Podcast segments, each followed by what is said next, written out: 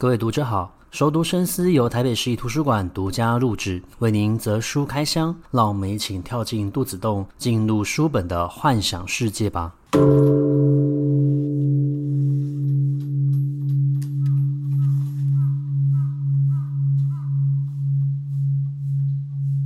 欢迎回到熟读深思，今天我们的节目要介绍一部漫画。通常我们会把漫画放在节目整季的一个开头，不过这次比较特别，我们是选在中间。那我们要介绍的这一部漫画呢，就叫做《夏日时光》。那《夏日时光》这一部漫画，它是由一位创作者叫做田中敬圭所创作出来的一部漫画，它走的是恐怖、悬疑，然后有解谜的一个风格。那主要的故事呢，是发生在日本和歌山县的一个岛。叫做日都岛。那其实日都岛它是虚设的，在和歌山你找不到这样子的一座岛的存在。而它的原始创作的一个灵感来源是来自于和歌山的有岛群，它是由四个小岛所组合而成的。由西到东的话，分别是冲之岛、神岛、湖岛，还有地之岛。那这几个小岛其实在二次大战以前，它都是没有人开发的，所以属于无人岛。但也是因为他没有接受过开发的关系，所以有一点点神秘的色彩。过去呢，也曾经被当作是一个修行圣地。那主角呢，他叫做胜平。那胜平他其实是收到了他发小的呃消去世的消息，所以回到了日都日之日都岛，准备参加他的丧礼。那他的发小就叫做朝。那潮呢，因为救了一位叫做诗之的小女孩，所以溺水身亡了。所以盛平他其实是回到了日都岛，然后参加这一位青梅竹马的丧礼，因而发生了非常多的事情，才发现到原来他的青梅竹马潮的去世并不简单，而这个去世很可能就跟岛上面所流传的一个传说有关，而这个传说就叫做影子病。那在这个小岛上面，他们传说，如果你看到了自己的影子，也就是跟你长得一模一样的人的话，你就会因为患得这个影子病而去世。那其实，呃，这个影子呢，它是由一个叫做制止神所创造出来的。那这个制止神他所创造出来的影子，它会透过光去扫描一个人，然后制造出这个人的影子，接着消灭他之后，取代本体而继续生存。其实，在这个故事里面，最刚开始，不论是失之也好，不论是朝也好，都已经被影子取代了。所以，胜平回来的时候，发现了这件事，他必须要解开这一个青梅竹马死亡的真相。同时呢，他也陷入了一个时间轮回。那这个时间轮回呢，是因为胜平的眼睛跟别人有所不同，他的右眼其实是这个波道的一部分，也就是智子神。他为什么会获得到这个右眼呢？又要追回到在更早以前，在这个岛上面曾经有两个人，一个叫做南方日鹤，一个叫做南方龙之介。那他们是属于呃双胞胎姐弟。那姐姐日鹤其实在旧医院里面呢，她认识了波道，波道是一个。呃，算是一个人类，你也可以把它当成是一个神。那这是要追溯到在十八世纪的时候呢，这个由影子所复制的鲸鱼，它飘到了日都岛上，然后到日都岛的时候呢，它就跟这一个小女孩波道眼对眼，然后小女孩就被扫描了，所以制造出来了影子波道。那当然的，人类的寿命是有限的，所以波道后来去世了，可是影子的波道却。活了下来，然后被当成制止神祭拜。但随着时间一久，神明的力量越来越衰弱，然后他就在旧病院遇到了日鹤，跟日鹤成为了朋友。但是跟很多的故事一样，呃，就像动物品尝到了鲜血的味道之后，它就会知道鲜血的味道是非常迷人的。那么日鹤呢，有一次就发现了。他的弟弟龙之介不小心被波道吞噬了，那因此对他的心灵造成非常大的一个伤害。这个时候，在波道的身体里面就有两个意识，一个是属于善的意识，我们可以把它视成是人类的波道；另外一个是属于恶的部分，也就是智子神。所以人类的那个部分，也就是波道，他就将龙之介的灵魂一起吐了出来。那这个灵魂的呃，算是灵魂，也算是影子，它就跟日鹤结合在一起。所以你可以把呃后来的出现的南方龙之介或是南方日鹤看成是两个灵魂同时住在同一个身体里面，也就是姐姐跟弟弟同时生存在一个身体里面。那他们都是透过录音机去互相沟通彼此的一个讯息。那么后来以南方龙之介这个身份出道的这个作家，他就创作了一部小说。在小说里面，他就创作呃和歌山市呢出现了一种非常奇怪的病，而这个病其实就是影子病的前身。然后他很多人都被这个影子所取代了。那么发现这件事情竟然成真的龙之介，他回到了他的故乡去寻找到底是谁将这串讯息留给他。因此他在船上其实就跟主角盛平见过面。那么在一周目、二周目的时候，他们都是分别行事。那我们前面讲过，其实盛平是这个主角，他死过非常多次，他可以无限的轮回，其实也是因为波道右眼的。关系跟他做了结合，因此他身上具有一部分波道的神力，他也可以穿梭时空。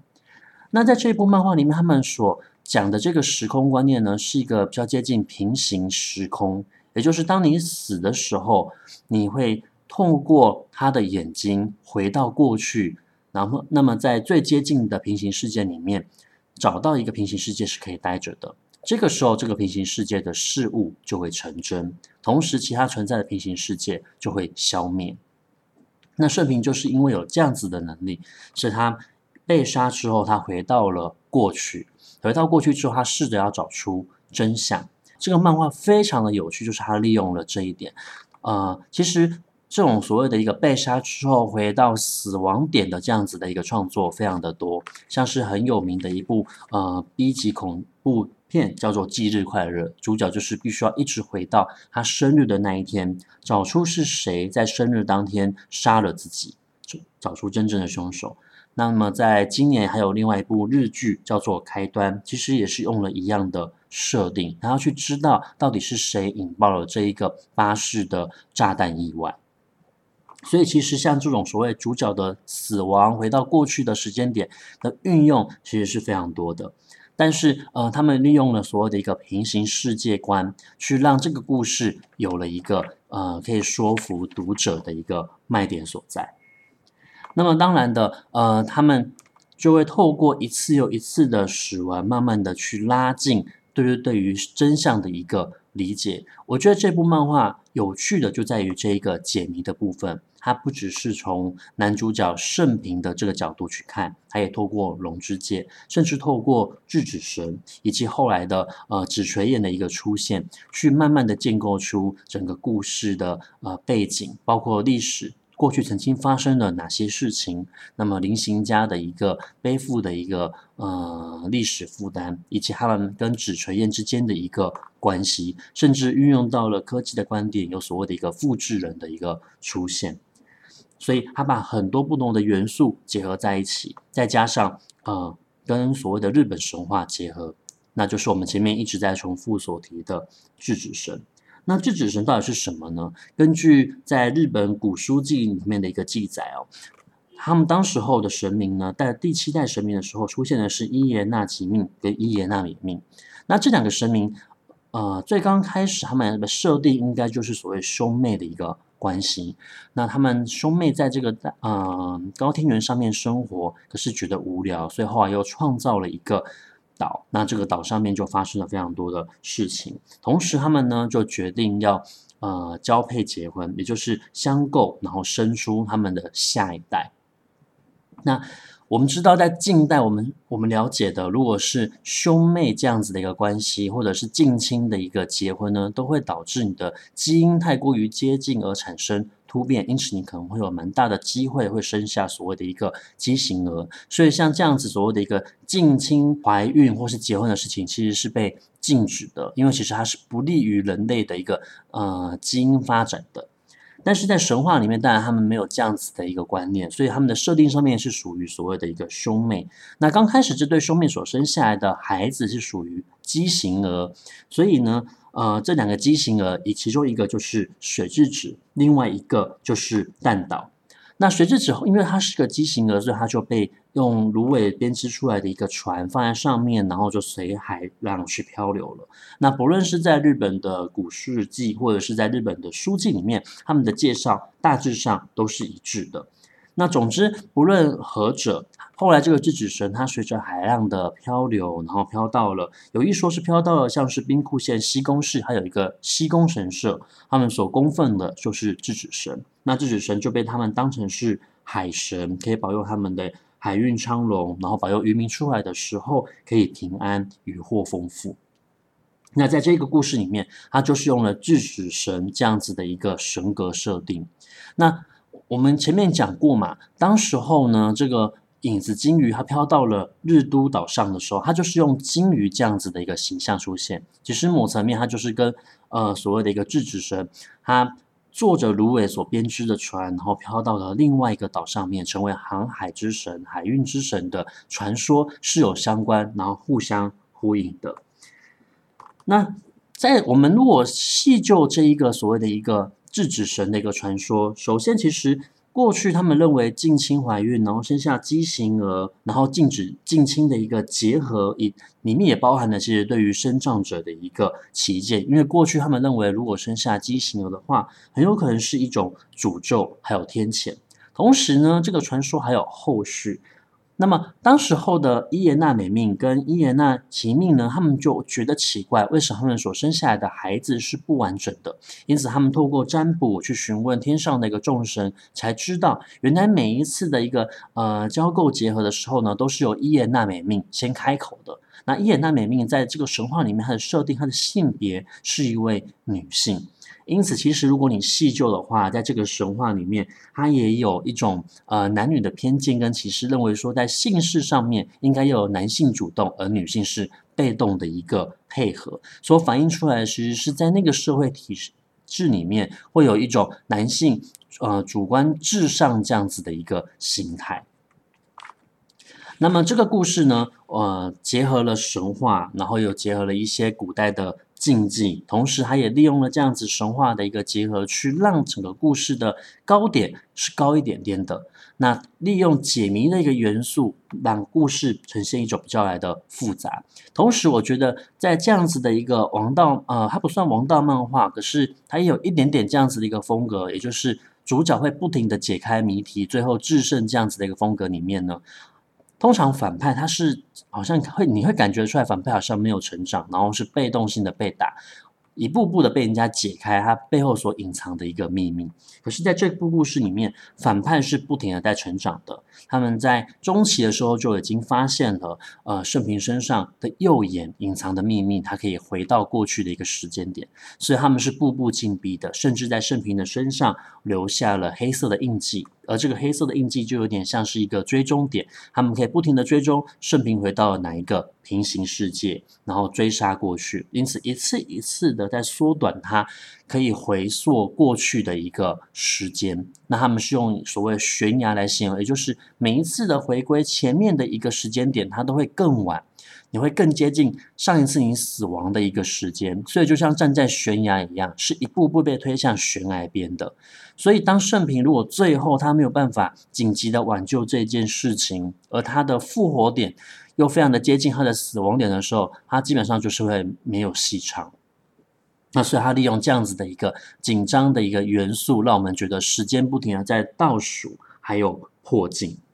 虽然他用了悬崖这个东西来形容这个时间点的迫近，可是我觉得它其实更接近海浪的。呃，涨潮跟退潮，我们知道海浪退潮之后，它其实是会慢慢潮水在慢慢的接近陆地嘛，也就是涨潮。那涨潮的时候，陆地会慢慢的减少，大海的面积会持续的增加。这个部分你可以看成是胜平，他每一次的复活的时间点都会越来越接近他的死亡点，他正在倒数，他迫切性的想要挽救这件事情，改变这整件事最后的一个结局，避免整座岛的人都死于。呃，这样子的一个迫害，可是同时，我们前面所讲过的另外一位女主角朝朝，她其实在前面她就见过自己的影子，而且她相信自己的影子说的话是真的，并没有骗她。所以他们试图要去拯救那一位小女孩失之，虽然他们最后失败了，所以是呃朝她就被影子失之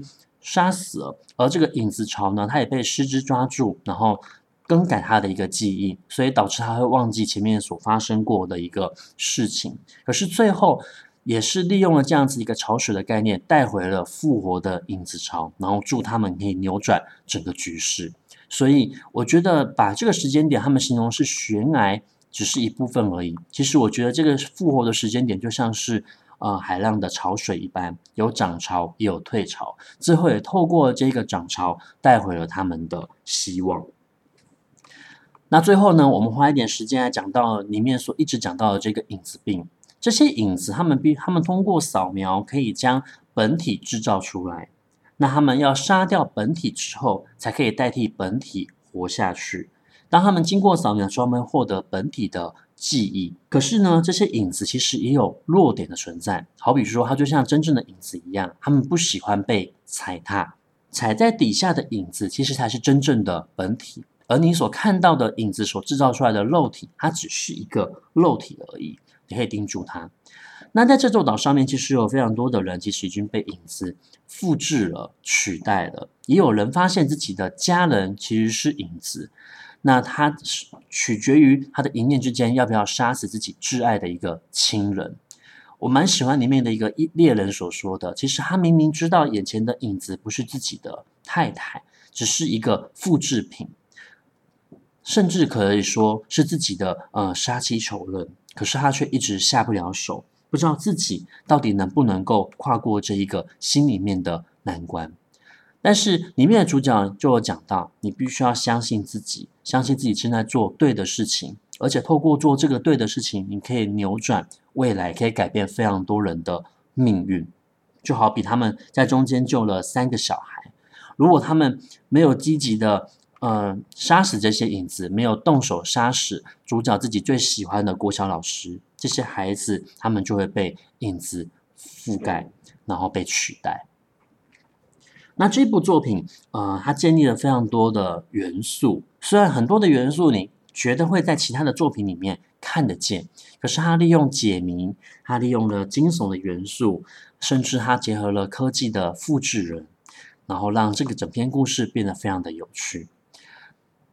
那我们前面呢，其实一直有讲有讲到，就是这个里面有所谓科技的一个复制人，但是我觉得不要破梗太多，应该让大家亲自去看一下这一部漫画，才会知道说原来在科技的复制人他所运用到的就跟纸垂焰有关。而且纸垂焰，他身为这一部漫画的大魔王，他确实，他确实有把大魔王这样子的一个身份好好的表现，然后发挥的淋漓尽致，也让我们感觉到有一丝主角真的可能会失败、会死的一个结果。那同时呢，他要去解释神明的由来，他运用了所有的一个陨石说，也就是他们原本是外星的一个生命精神体，透过陨石来到了地球，那以复制海洋生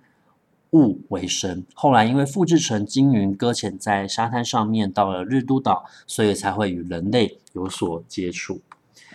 那呃，你要说这部作品它有没有缺点？当然也有，例如说潮的存在就很外挂，为什么一刚开始影子潮就会出现了？再来就是顺平的俯瞰角度，有点像是一个上帝视角，他想了非常多的事情。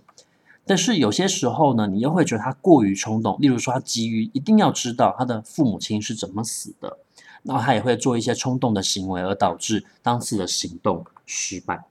可是这些人、这些角色，不论正派也好、反派也好，他们都不停的在这部漫画里面持续的成长跟。学习，然后为彼此制造非常多的一个麻烦跟不安，所以他们是互相对抗的，没有一方是完全处于弱势的。即便是原本处于弱势一方的胜平，他其实在二周目的时候，他就搞懂了非常多的事情，而且试图的利用嗯、学习的一个角度，将整件事情慢慢的拼凑出一个。呃，全貌，然后让他们可以更快的掌握这些讯息。同时，作者还利用一个记忆可以传递，然后复制给他人，重现这样子的一个方法，减少了非常多角色的一个学习。我们不会感觉到要陪这些角色慢慢的成长，不同的角色加入，它是透过一个很快的方式，让所有人更快的进入状况，然后开始去对抗这一个大魔王。